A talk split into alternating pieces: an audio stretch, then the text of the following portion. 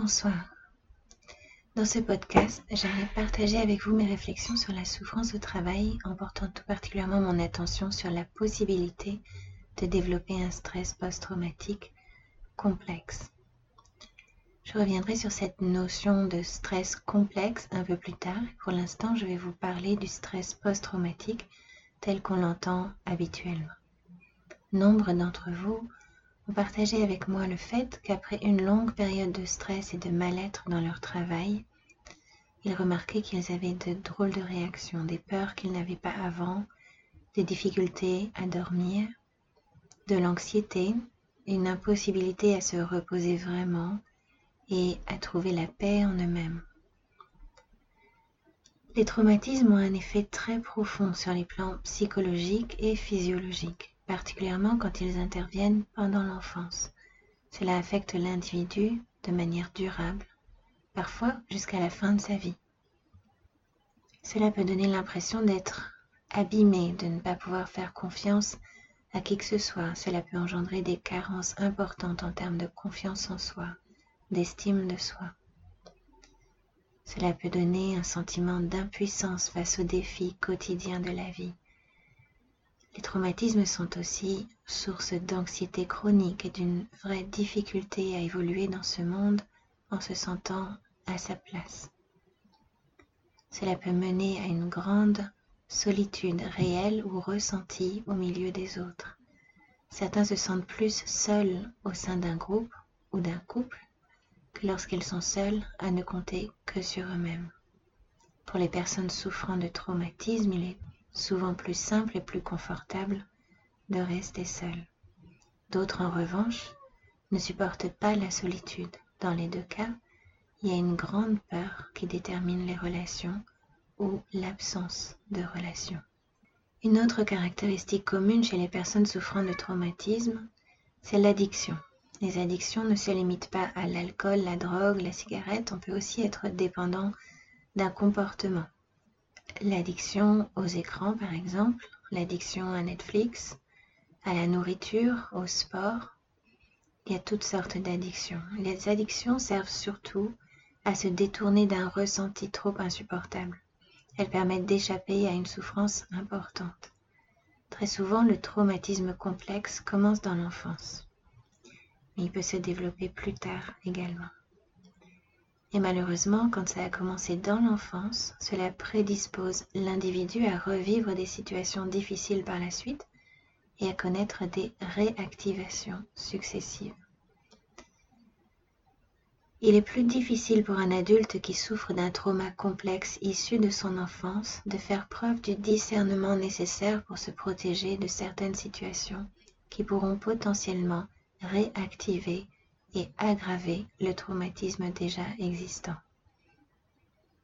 Il lui sera également plus difficile de gérer ses émotions, de prendre soin de lui, autant de ressources qui aident à surmonter les défis du quotidien. Les tout petits ont besoin de stabilité émotionnelle, de parents qui leur offrent un sentiment de sécurité et de connexion sécurisante pour pouvoir développer en eux-mêmes une base qui leur permettra de se sentir calmes, en sécurité, et qui leur permettra également de former des relations saines par la suite.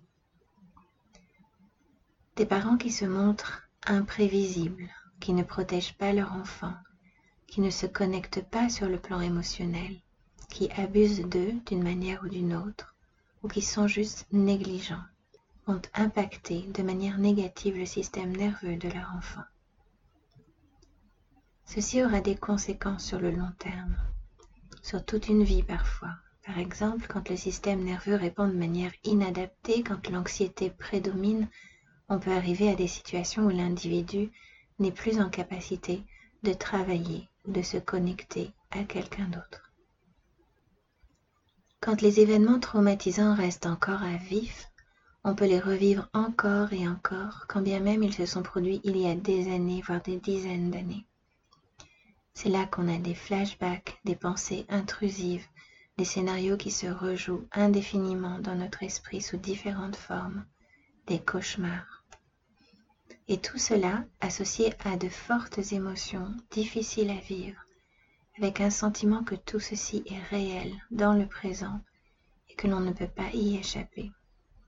Ce sentiment d'impuissance est souvent à mettre en parallèle avec le sentiment d'impuissance ressenti pendant l'enfance. Mais il peut tout aussi bien émaner de situations vécues à l'âge adulte. Il suffit que nous nous trouvions dans une situation dans laquelle notre pouvoir, nos ressources perçues nous semblent insuffisants à faire face à une situation qui nous dépasse. Par exemple, une mère de famille dépendante d'un mari violent ou bien un employé qui subit un harcèlement moral au travail et pour qui la démission n'est pas une solution envisageable. Même une situation que l'on vit à l'âge adulte pourra être influencée par la tonalité de notre enfance, notre seuil de tolérance à l'inacceptable notamment. Quand on souffre d'un traumatisme d'enfance, on supporte plus les mauvais traitements dans le sens qu'on les tolère plus, mais pas mieux. On en encaisse plus, mais on souffre plus aussi. Cela est en partie dû au fait qu'on ne repère pas toujours ce qui n'est pas acceptable, voire nuisible. On n'a pas établi de bonnes limites, des limites saines. On n'a pas appris à prendre soin de soi correctement. La façon dont on prend soin de soi, dont on se respecte, les limites que l'on impose aux autres sont dépendantes le plus souvent de ces mêmes variables assimilées pendant l'enfance. Dans le prochain podcast, je vous parlerai du stress post-traumatique complexe de manière un peu plus détaillée et du lien que je vais faire avec la souffrance au travail. En attendant, je vous remercie de m'avoir écouté et je vous dis à bientôt.